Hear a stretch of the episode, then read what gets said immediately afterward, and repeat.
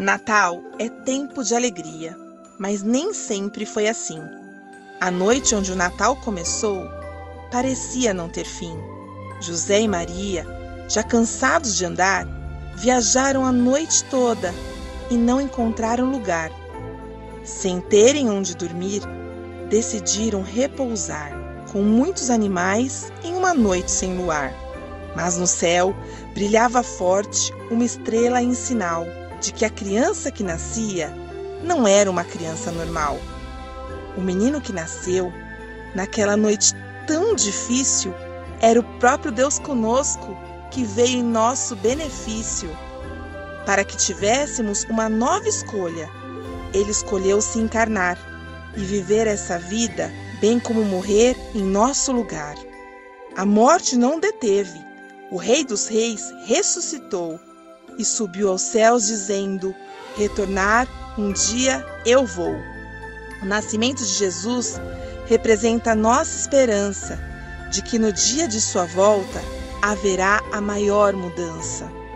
Todo mal terá fim, toda tristeza acabará e a alegria do Natal para sempre durará.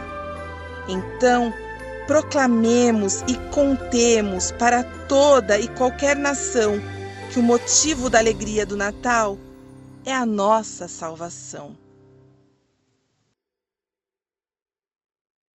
Eu quero convidar você a abrir sua Bíblia comigo. Abra, por favor, em Lucas capítulo 1. Você aí em casa também, faça isso. Lucas capítulo 1.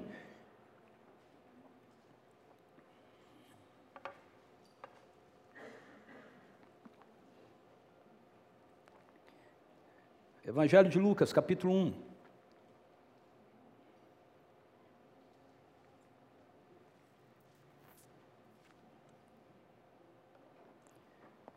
Versos 26 até o 38. Então, no sexto mês, Deus enviou o anjo Gabriel para Nazaré, uma cidade da Galileia, a uma virgem prometida em casamento a certo homem chamado José, descendente de Davi, o nome da virgem era Maria. O anjo chegou ao lugar onde ela estava e, ao se aproximar, lhe declarou: Alegra-te, muito agraciada, o Senhor está contigo. Diante de tais palavras, Maria ficou intrigada, imaginando qual poderia ser o motivo daquele tipo de saudação. Mas o anjo lhe revelou: Maria, não temas, pois recebeste grande graça da parte de Deus. Eis que engravidarás e darás à luz um filho, a quem chamarás pelo nome de Jesus. Ele será grande, será chamado Filho do Altíssimo. O Senhor, Deus, lhe dará o trono do seu pai Davi. E ele reinará para sempre sobre o povo de Jacó, e seu reino nunca terá fim. Então perguntou Maria ao anjo: Como acontecerá isso? Pois jamais tive relação sexual com homem algum.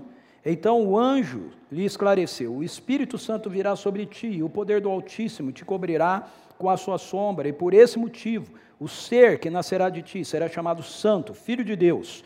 Saiba também que Isabel, tua parenta, dará à luz a um filho, mesmo em idade avançada, sendo que esse já é o sexto mês de gestação para aquela a quem julgavam estéreo. Porquanto para Deus não existe nada que lhe seja impossível. Diante disso, declarou Maria: Eis aqui a serva do Senhor, que se realiza em mim tudo conforme a tua palavra. Em seguida, o anjo partiu.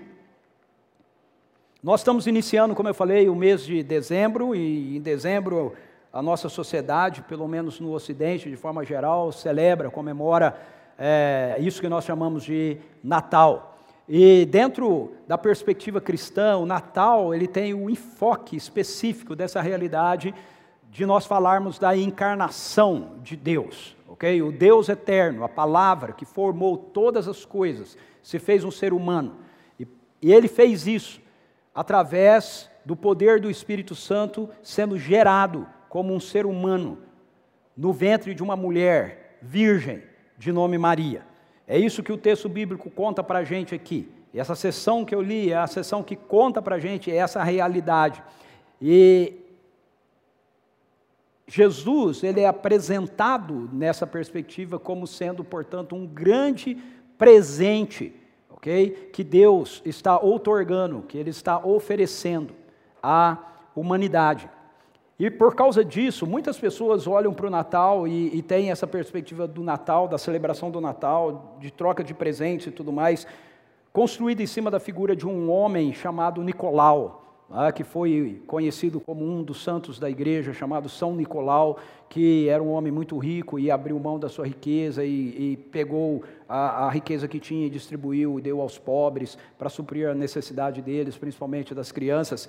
É, e é daí que surge então a figura do, do famoso, ou do chamado, né, famoso Papai Noel, ok? Que depois vai ser usado e magisticamente pela Coca-Cola, né, se transformando no bom velhinho, do jeito que você conhece, né, de barba branca, gorro e, e, aquela roupa vermelha, né, e etc. Mas o fundo dessa história é esse seguidor de Jesus chamado Nicolau, ok, que tem essa postura. Mas Precisa ficar claro para a gente que essa postura de Nicolau, na verdade, surge por causa do compromisso dele com Jesus, por causa da compreensão dele de Jesus e daquilo que Deus havia feito em favor dele, em favor da humanidade, por intermédio de Jesus. Então, essa celebração que a gente tem no Natal, onde a gente acaba fazendo essas trocas de presente e tudo mais, se a gente olhar para isso dentro de uma perspectiva social ou da sociedade, é, isso certamente é feito para se aquecer a economia, né, de um país. Mas se a gente tem um pano de fundo sobre aquilo que está sendo celebrado, aquilo que está acontecendo, nós temos uma outra visão com relação a essa perspectiva da troca de presentes e de você presentear alguém e tudo mais, que envolve sim essa esse tomar do nosso coração de alegria por causa daquilo que nós experimentamos uh, ou podemos experimentar em Cristo Jesus. Você, você já viu uma criança entrando numa loja de brinquedo? Se você já teve filhos, ou se você tem filhos, né, eles eram pequenos, cresceu, você, você já viu a empolgação de uma criança dentro de uma loja de brinquedo?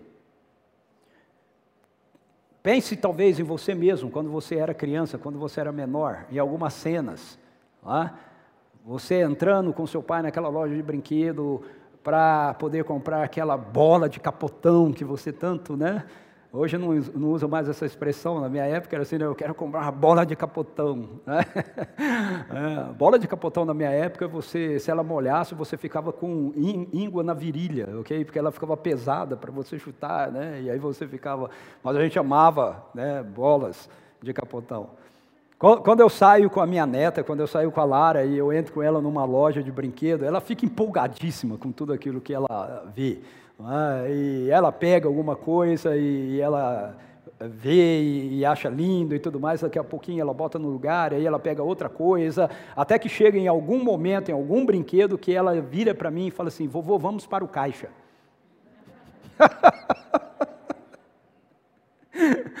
Eu vou levar isso aqui, vou, vamos para o caixa. As crianças aprendem rápido esse negócio, viu? Porque ela fala isso porque no começo, quando eu ia com ela e, e ela queria alguma coisa, eu falava para ela assim, mas Lara, a gente tem que ir no caixa com isso aí, não pode sair da loja, a gente tem que ir no caixa, tem que pagar. Agora ela já não fala mais, não quer sair da loja, ela já sabe disso, então ela vira e fala, vovô, vamos para o caixa. eu falo, mas quem falou para você que eu vou levar isso para você? Bom, agora vamos parar a história por aqui, senão daqui a pouco a minha nora começa a olhar para mim aqui, atravessado, dizendo: é, quem disse que ele vai levar, mas acaba sempre levando.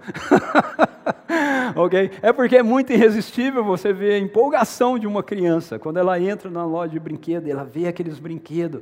Ah, pense, pense nisso de uma forma mais especial ainda com relação ao Natal.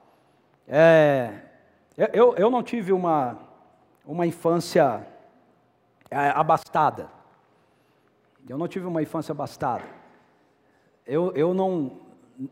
Também acho que naquela época isso não era muito assim mesmo. Ah, a gente tinha as datas bem específicas para ganhar presentes. A gente ganhava presente no aniversário, a gente ganhava presente no Dia das Crianças e a gente ganhava presente no Natal. Nem sempre eu ganhei presente no Dia das Crianças, porque, como eu falei, eu não. Mas o Natal era certo. O Natal era certo que a gente ia ganhar presente. Então sempre havia em nós, em mim, nas minhas irmãs, grande expectativa para chegar é, o Natal. É, e aí a gente, na minha família isso foi assim, a gente tinha toda uma cultura dessa imaginação. Ah, e, e a gente ia na loja, a gente escolhia o presente que a gente queria, todo empolgado, mas a gente não trazia o presente, a gente não podia trazer o presente. Meu pai ia depois lá e aí ele comprava o presente, ele deixava escondido. E na noite de Natal ele punha o presente, então, debaixo da cama, em cima da cama. E a gente acordava e encontrava o presente ali, ficávamos todos entusiasmados, né? É, e tudo mais. O contexto, eu estou fazendo esse, essa, essa explanação aqui para você poder entender que o contexto que esse texto que nós acabamos de ler acontece está repleto dessa expectativa por algo que iria chegar. Assim como a criança fica com essa expectativa da compra do presente, ou da noite que o presente vai chegar, ou do momento que ela vai receber o presente, você precisa entender que esse texto que nós acabamos de ler está imerso na cultura daquele momento que eles estão vivendo, dessa grande expectativa pela chegada do Messias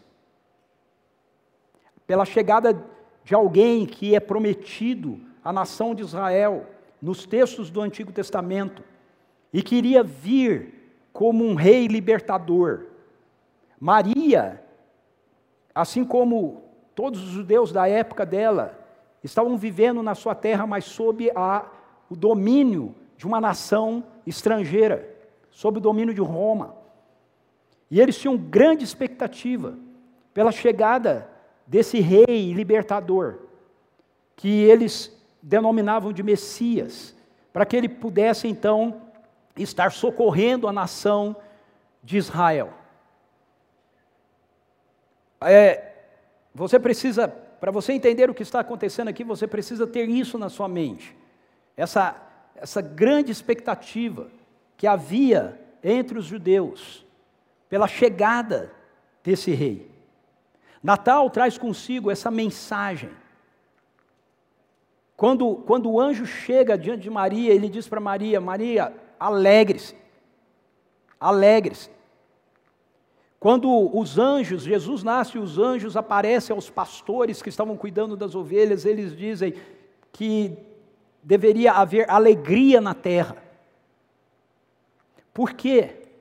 Por causa dessa realidade. A alegria de saber que nós fomos escolhidos e não preteridos por parte de Deus. 1 Pedro, 1 Pedro capítulo 1, versículo 1 e 2, diz algo que é extraordinário, maravilhoso. Veja, essa carta da Bíblia começa assim: Pedro, apóstolo de Jesus Cristo, aos eleitos de Deus, peregrinos dispersos nas regiões do Ponto, Galácia, Capadócia, província da Ásia e da Bitínia, escolhidos em conformidade com a presciência de Deus, pela obra santificadora do Espírito, para a obediência e aspersão do sangue de Jesus Cristo, graça e paz vos sejam multiplicadas, escolhidos. Escolhidos. O apóstolo Paulo nos diz em Efésios capítulo 1 que nós somos escolhidos em Cristo Jesus antes da fundação do mundo. Então o Natal fala dessa perspectiva, de uma alegria que inunda o nosso coração por causa do fato de que Deus olhou para a humanidade, Deus olhou para nós e Deus nos escolheu. E talvez você diga assim: ok, mas o que tem isso de mais? A questão é que a palavra de Deus nos diz em Gênesis capítulo 1 e capítulo 2 que nós fomos criados como seres humanos, à imagem e semelhança de Deus. E fomos criados para nos relacionarmos com Ele, nos relacionarmos uns com os outros e expressarmos o governo amoroso de Deus, o cuidado amoroso de Deus para com a nossa criação. Mas para que isso fosse assim, nós deveríamos permanecer dependentes de uma vida de relacionamento e em submissão ao amor de Deus por nós. No entanto, nós seres humanos nos rebelamos contra isso. A Bíblia nos diz que Adão e Eva, que foram duas pessoas que existiram lá no começo da humanidade, mas ao mesmo tempo eles são figuras emblemáticas que falam de toda a humanidade, eles representam toda a humanidade, que eles tomaram uma decisão de rebelião para com o Deus Criador. Agora pare um pouco e tente entender isso. Você que está me ouvindo aqui, você que está em casa, tente entender isso. Nós estamos falando a respeito de alguém que tem toda a autoridade e que tem todo o poder.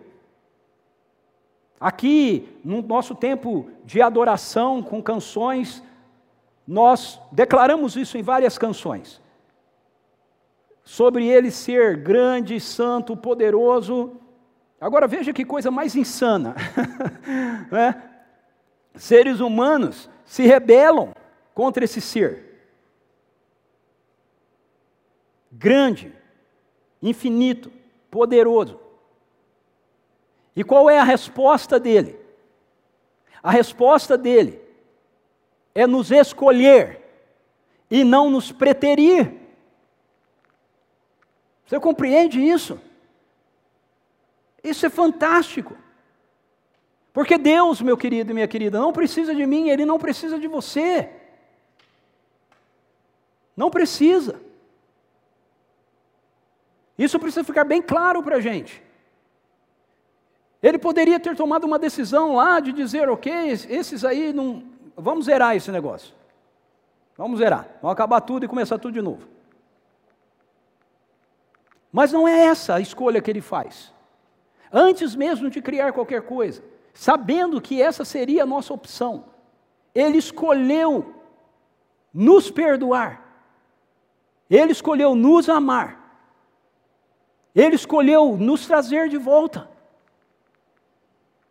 Esse é o cenário, esse é o contexto. Por isso, Natal fala de uma alegria relacionado a essa escolha. A alegria da escolha é experimentada por nós porque Deus está conosco. É isso que o anjo diz para Maria. Olha só o verso 28. Ele diz assim: o texto diz assim: o anjo chegou ao lugar onde ela estava e, ao se aproximar, lhe declarou: lhe declarou Alegra-te, muito agraciada, o Senhor está contigo. Uau! o Senhor está contigo.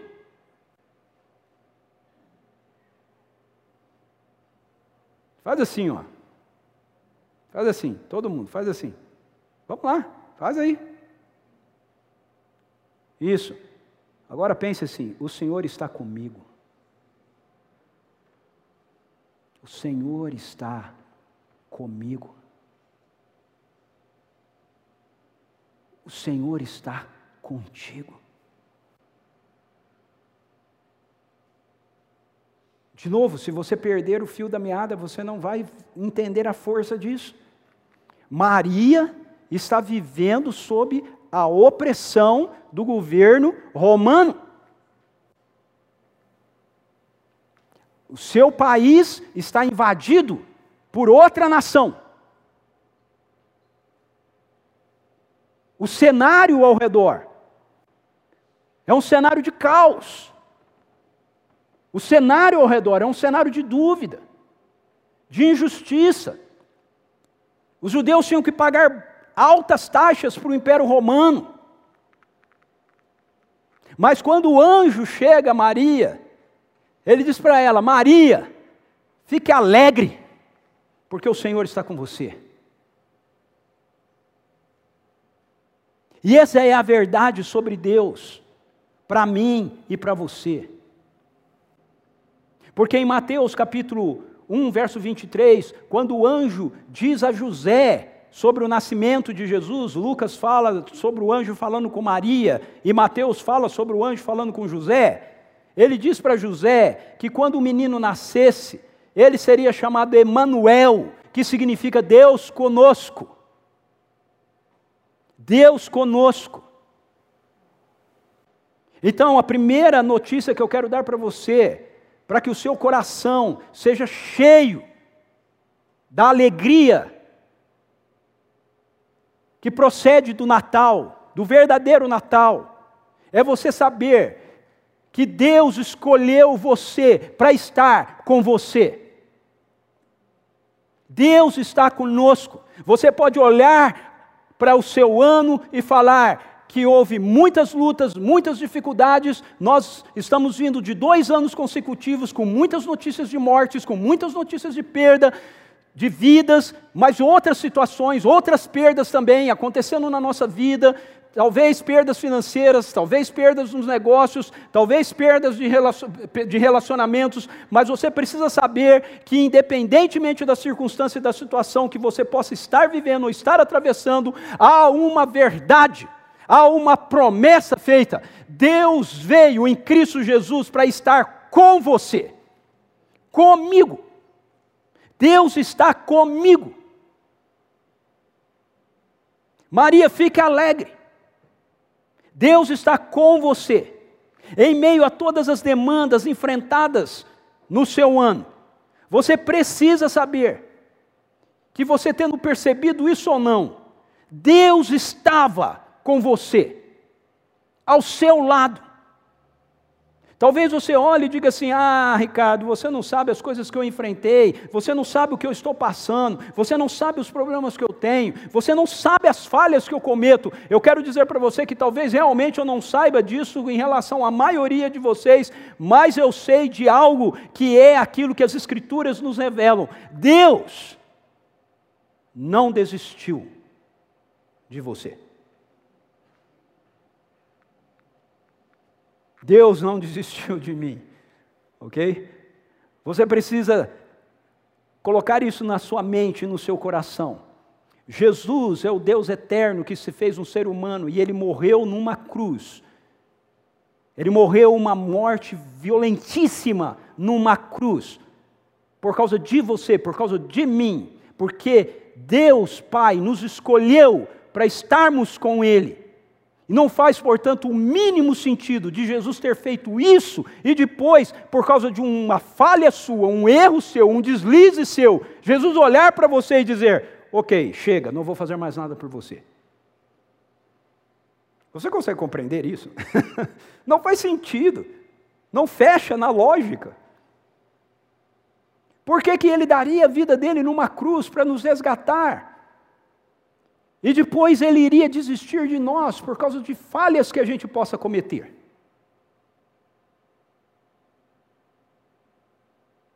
Sabe, muito daquilo que, infelizmente, a gente vê sendo pregado e ensinado hoje em dia, em nome do Evangelho, não tem nada a ver com o Evangelho. Tem a ver com religião, tem a ver com a ideia de um esforço moral da parte da gente para que então a gente se sinta bem diante de Deus e aprovado por Ele. Mas eu quero dizer para você que o que faz você estar bem diante de Deus e aprovado por Ele é você aceitar aquilo que essa mesa aqui nos diz hoje, ó, aquilo que Jesus Cristo fez por você. É isso que faz com que você esteja bem diante de Deus e seja aprovado por Ele. Porque se você depender de você mesmo, da sua capacidade e dos seus esforços, você sempre vai ter momentos na sua vida que você vai achar que você não está bem com Deus. E eu quero garantir para você que Jesus, quando você falha, não fica olhando para você de canto de olho. Sabe? Hum.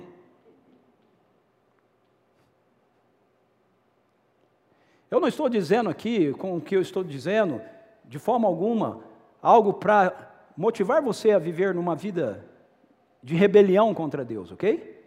Uma vida de pecado, isso não faz nenhum sentido. A vida de rebelião é o que tem destruído a nossa vida.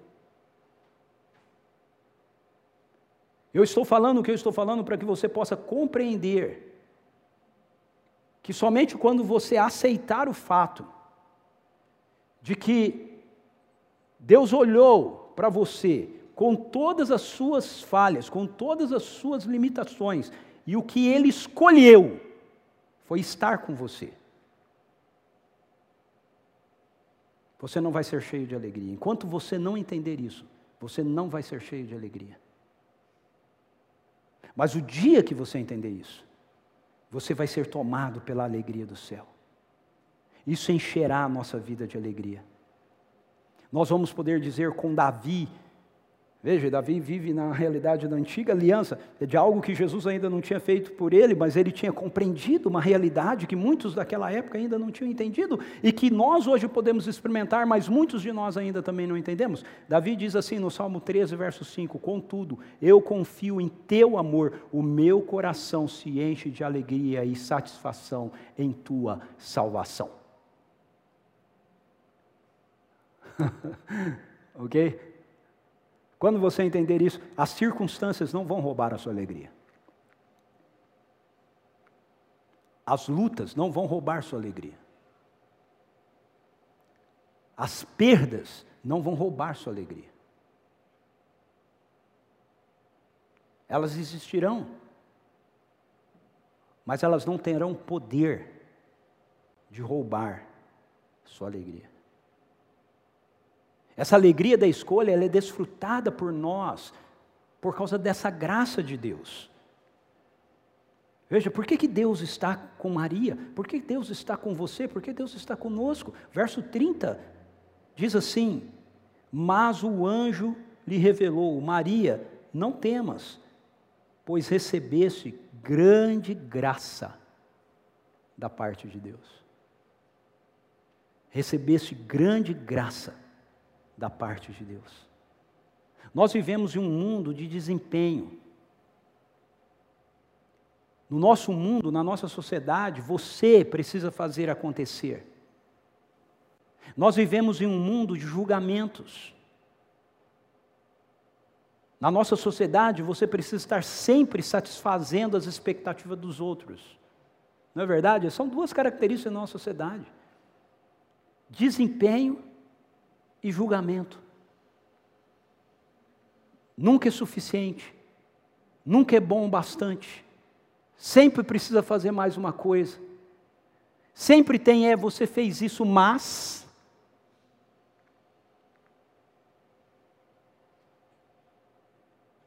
Mas a mensagem do Evangelho é essa. Você foi agraciado.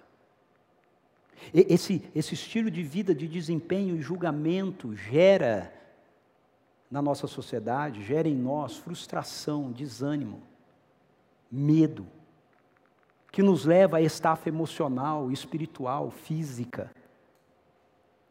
Não é?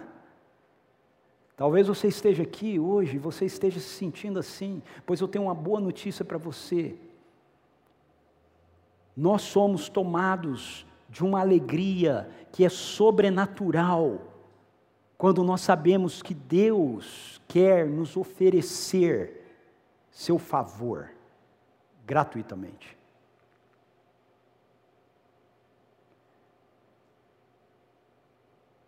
Ele não está esperando você provar para ele algo.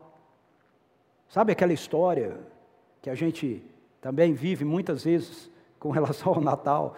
Se você se comportar, se você tirar boas notas, é? se você for um bom filho, é? então, no final do ano, o Papai Noel vai te trazer aquele presente que você está tão, tão, tão sonhando, sabe? Ele vai se lembrar da sua calói. Isso aqui é só para quem é, ó, dinossauro. Ele vai se lembrar da sua calói? Ele vai se lembrar do seu presente. Meu, a boa notícia que enche a gente de alegria. É essa. Deus não está olhando para você e dizendo, ok, desempenhe um pouco mais.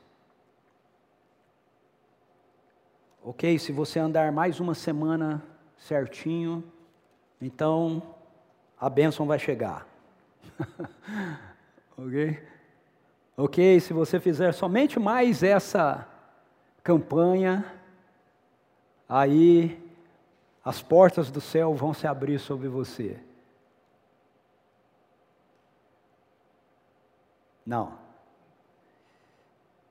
Mateus capítulo 11, versos 25 a 30, naquela ocasião, em resposta, Jesus proclamou: Graças te dou, ó Pai, Senhor dos céus e da terra, pois escondestes essas coisas dos sábios e cultos e a revelaste aos pequeninos. Amém, ó Pai, pois assim foi do teu agrado. Todas as coisas me foram entregues por meu Pai. Ninguém conhece o Filho senão o Pai. Ninguém conhece o Pai senão a não ser o Filho e aquele a quem o Filho o desejar revelar. E a quem é que ele deseja revelar o Pai? Vinde a mim, todos os que estão cansados e carregados de suas pesadas cargas, e eu vos darei descanso. Tomai vosso lugar em minha, em meu, minha canga e aprendei de mim, porque sou amável e humilde de coração, e assim achareis descanso para as vossas almas, pois meu jugo é bom e a minha carga é leve. Vinde a mim todos que estão cansados. Sabe qual é a condição? A única condição é você estar cansado. Cansado de tentar, cansado de desempenhar, cansado de julgar, cansado de achar que você precisa fazer mais uma coisinha só. Cansado.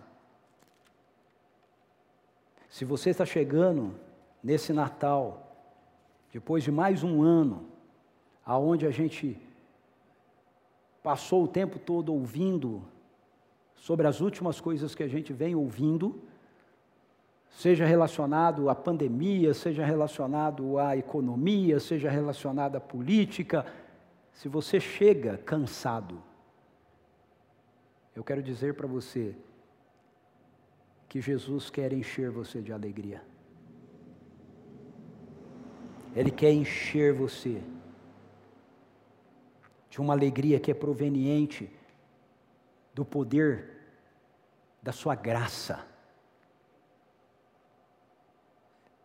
Voltando àquele texto de 1 Pedro que eu li, nos versos 3 a 6, ele diz assim: Bendito seja o Deus e Pai de nosso Senhor Jesus Cristo, porque de acordo com a sua extraordinária misericórdia, nos regenerou para uma viva esperança por intermédio da ressurreição de Jesus Cristo dentre os mortos, para uma herança que jamais se extinguirá, nem tampouco será desonrada ou perderá seu valor herança preservada nos céus para vós, que sois protegidos pelo poder de Deus por meio da fé, até a chegada da salvação prestes a ser plenamente revelada no final dos tempos. Portanto, nesta verdade, exultais, mesmo considerando que agora, por algum tempo ainda, tenhais de afligir-se por toda, ser afligido por toda espécie de provação. Nessa verdade, exultai.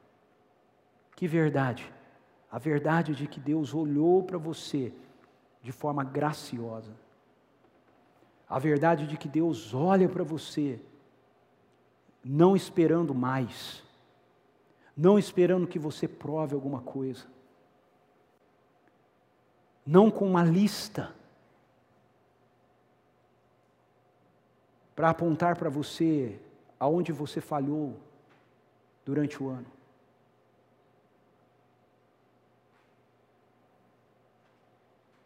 Ele olha para você com um convite gracioso dele.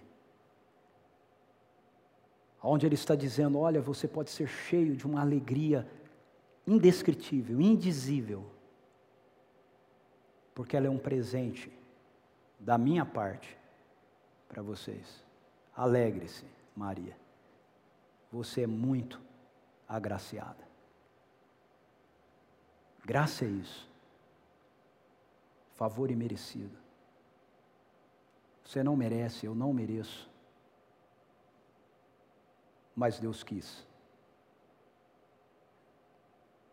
Deus quis. Isso, é maravilhoso. Isso nos enche. Por fim, essa alegria que vem da escolha de um Deus que resolveu que não vai ficar longe da gente, que vai se aproximar da gente, que é viabilizar, que é, que é oferecida pela graça dele, é viabilizada por esse poder sobrenatural que flui dessa graça. O verso 37, quando Maria ouve que ela vai ficar grávida, e ela pensa, mas como assim? Eu, eu não tenho relacionamento sexual com José. Como é que, como é que isso pode acontecer? E o anjo diz para ela que isso aconteceria porque o poder do Espírito Santo viria sobre ela. E aquela criança que ia ser fecundada e gerada, iria ser fecundada e gerada pelo poder do Espírito Santo de Deus que iria cobri-la. E em seguida ele diz: E fique sabendo que a tua parenta, Isabel, que, a quem que era estéreo e a quem todos diziam que não teria mais filho, porque já é avançada em dias, está grávida também, já de seis meses. Sabe por quê, Maria? Verso 37. Porque para Deus não existe nada que lhe seja impossível. Eu quero que você pare agora. Você que está aqui, você que está em casa, eu quero que você pare agora. E eu quero que você pense na coisa mais impossível que você acha que possa vir a acontecer na sua vida, ou que tenha que acontecer ainda na sua vida este ano.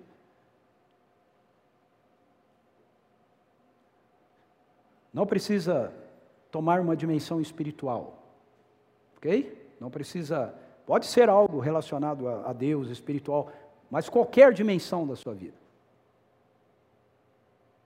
Talvez nos seus negócios, seja a área que for. Porque nós fazemos essas separações, Deus não faz. Quando Deus olha para a gente, Ele nos vê de forma completa, com tudo que envolve a nossa vida.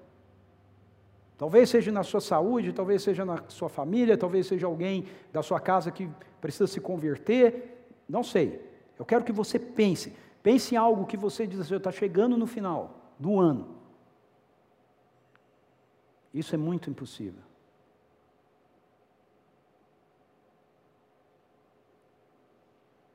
É impossível de acontecer. Talvez seja uma libertação que você precise.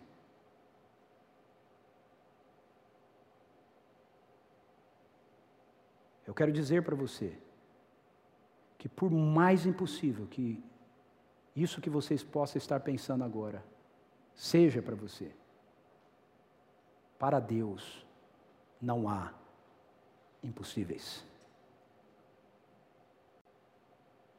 Como você responde a isso?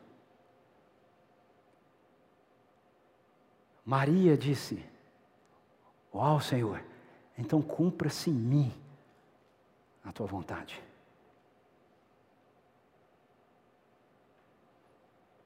Natal fala de milagre.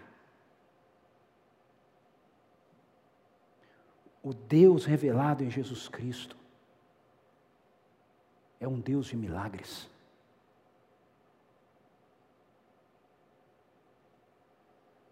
Você acredita nisso? Eu acredito. Eu acredito com todo o meu coração, eu acredito nisso. Eu acredito nesse livro do jeito que ele está escrito. Sem mais. Sem vírgulas. Sem dizer é mais hoje, não é mais assim. Não, é assim. O Deus que enviou o anjo Gabriel a Maria e que disse para Maria: para Deus não há impossíveis. É o Deus que se fez um ser humano em Cristo Jesus, morreu numa cruz e ressuscitou, e que, se você crê nele, vive dentro de você, dentro de mim. Para Ele, não há impossíveis. Isso precisa encher o nosso coração de expectativa. O nascimento virginal de Jesus, a sua encarnação, a encarnação da palavra, é a maior manifestação de milagre que poderia acontecer na história. Pare para pensar. Jesus se faz um ser humano, um ser finito. Ele tem nascimento e tem data de morte, embora ele ressuscite e continue vivendo.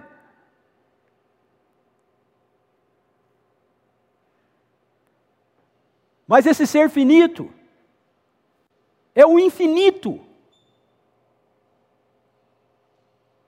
Como isso pode? Como pode ser possível isso? Como você bota a cidade de São Paulo dentro de vinhedo? Mas é isso. A encarnação é isso. A encarnação é o Deus infinito se tornando finito. A experiência com a ressurreição de Jesus, quando nós cremos nele, é isso. É a vida infinita desse Deus entrando na minha vida finita, na sua vida finita. Esse Deus perfeito se amoldando a seres imperfeitos como nós. Milagre! Quando nós rendemos a nossa vida a Jesus, nós nascemos de Deus. Nós somos gerados pelo milagre. E por isso nós somos gerados para uma vida de milagres. Uma vida naturalmente sobrenatural. Você acredita nisso? Olha, eu acredito nisso e eu estou acreditando nisso cada vez mais. E todos os dias eu tenho grande expectativa de ver essas realidades fluírem da minha vida.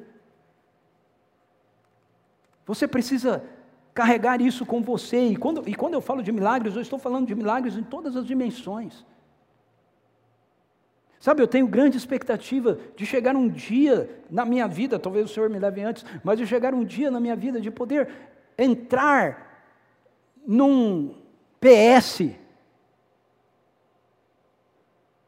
com um monte de pessoas que estão ali para serem consultadas por médicos. E porque eu estou carregando a vida de Jesus dentro da minha vida.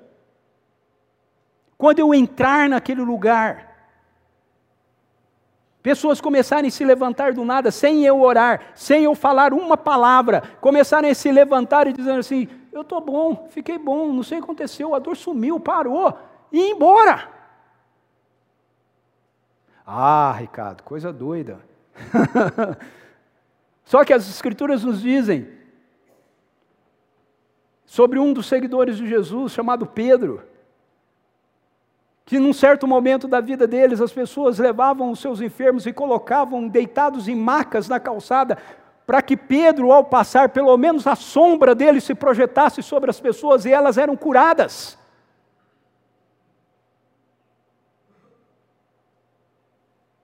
Sabe, Está na hora de nós começarmos a entender que nós adoramos um Deus sobrenatural. Sobrenatural. E vivemos de forma naturalmente sobrenaturais, com expectativas. Se você crê em Jesus, ou se você vier crer nele, você precisa saber que você nasceu de Deus. Sabe, Jesus está sendo gerado em Maria. O que Maria vai gerar, diz o, Espírito, diz o anjo para ela, o ser que você vai dar à luz, ele é santo, porque o poder do Altíssimo te cobriu. Ele nasce de Deus, mas você precisa entender que quando a gente nasce de novo, a gente está nascendo de Deus também. Olhe, olhe João, Evangelho de João, capítulo 1. No princípio era a palavra, a palavra estava com Deus, a palavra era Deus. Ele, a palavra, estava no princípio com Deus, todas as coisas foram feitas através dele, sem ele, nada do que foi feito Nada do que existe foi feito. Nele estava a vida, a vida era a luz dos homens, a luz resplandece nas trevas, as trevas não a venceram. Houve um homem enviado por Deus, seu nome era João, ele veio como testemunho para testificar a respeito da luz, a fim de que todos pudessem vir a crer por intermédio dele. João não era a luz, mas foi enviado para testemunhar da luz. A palavra é a luz verdadeira que vinda ao mundo ilumina toda a humanidade. Aquele que é a palavra estava no mundo, o mundo foi feito através dele, mas o mundo não o reconheceu. Ele veio para o que era seu, mas os seus não o receberam. Agora preste atenção nisso. Mas a todos quantos o receberam, deu-lhes o direito de se tornarem filhos de Deus, ou seja, os que creem no seu nome, os quais não nasceram do sangue, nem da vontade da carne, nem da vontade dos homens, mas nasceram de Deus. Uau! Nasceram de Deus. Eu nasci de Deus. Você nasceu de Deus se você crê em Jesus como Senhor e Salvador da sua vida. Há uma nova vida em você. Essa nova vida que está em você é a vida do próprio Deus. Assim como estava em Maria. Sabe, talvez com relação a Maria, na cabeça da gente fique mais fácil porque ela está, essa vida de Deus está formada ou conformada é? no corpo de um outro ser humano. Mas você precisa entender que o que as Escrituras nos revelam é que exatamente essa vida que está nesse corpo humano de Jesus, que nasce de Maria, que cresce, morre e ressuscita, quando nós cremos em Deus, é gerada em nós, é formada em nós, nasce em nós.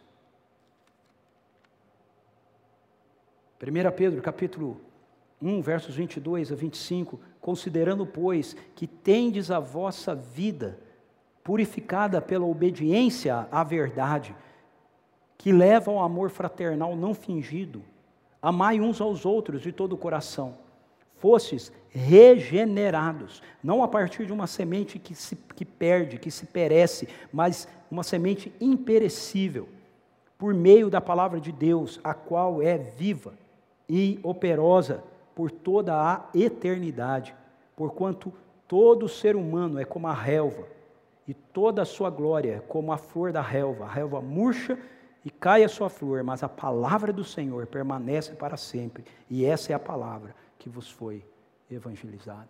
Você tem uma semente de Deus em você que dura por toda a eternidade. Incorruptível. No grego, sabe qual é a palavra aqui para semente? É sêmen. Você foi inseminado pela vida de Deus. Quando você crê em Jesus. A alegria da escolha é viabilizada por causa desse poder sobrenatural que está em você a alegria que o Natal nos oferece. Não é uma alegria passageira das festas natalinas que nós celebramos anualmente, como muitas pessoas experimentam. É essa alegria que é sobrenatural, porque é fruto do Espírito Santo de Deus que está vivendo em nós. Paulo diz: o fruto do Espírito é amor, alegria. Alegria ela é resultante da vida sobrenatural que essa mesa comunica, que flui do que Jesus fez por nós, que flui da cruz, que flui da sua ressurreição. Ela é depositada em nós pela presença do Espírito Santo. Você foi escolhido, você foi escolhida como Maria alegre-se.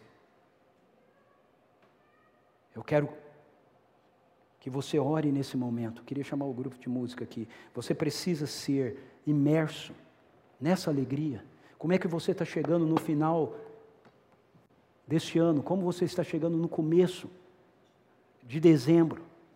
Como você está chegando para as festas de Natal, que daqui a pouco a gente vai celebrar e comemorar?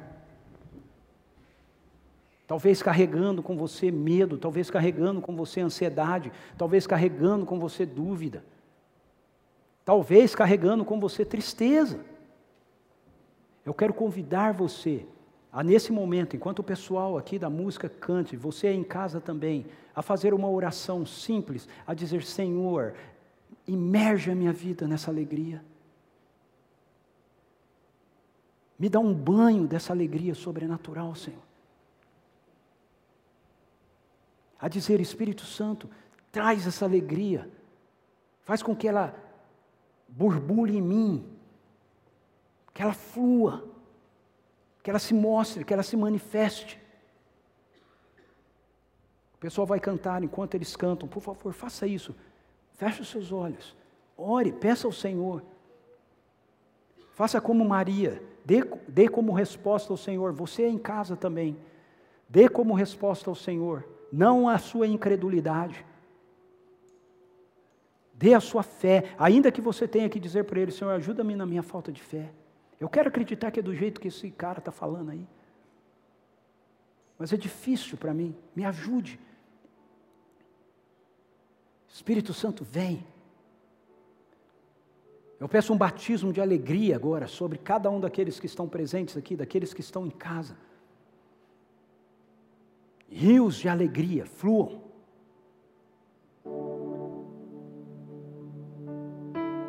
Alegria que nasce da compreensão de que nós somos escolhidos por Deus, não preteridos por Ele.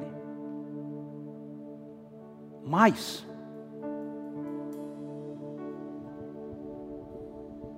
mais, Senhor, enche de alegria, encha tanto de alegria, Senhor, que as pessoas comecem, percebam isso, por começarem a rir do nada.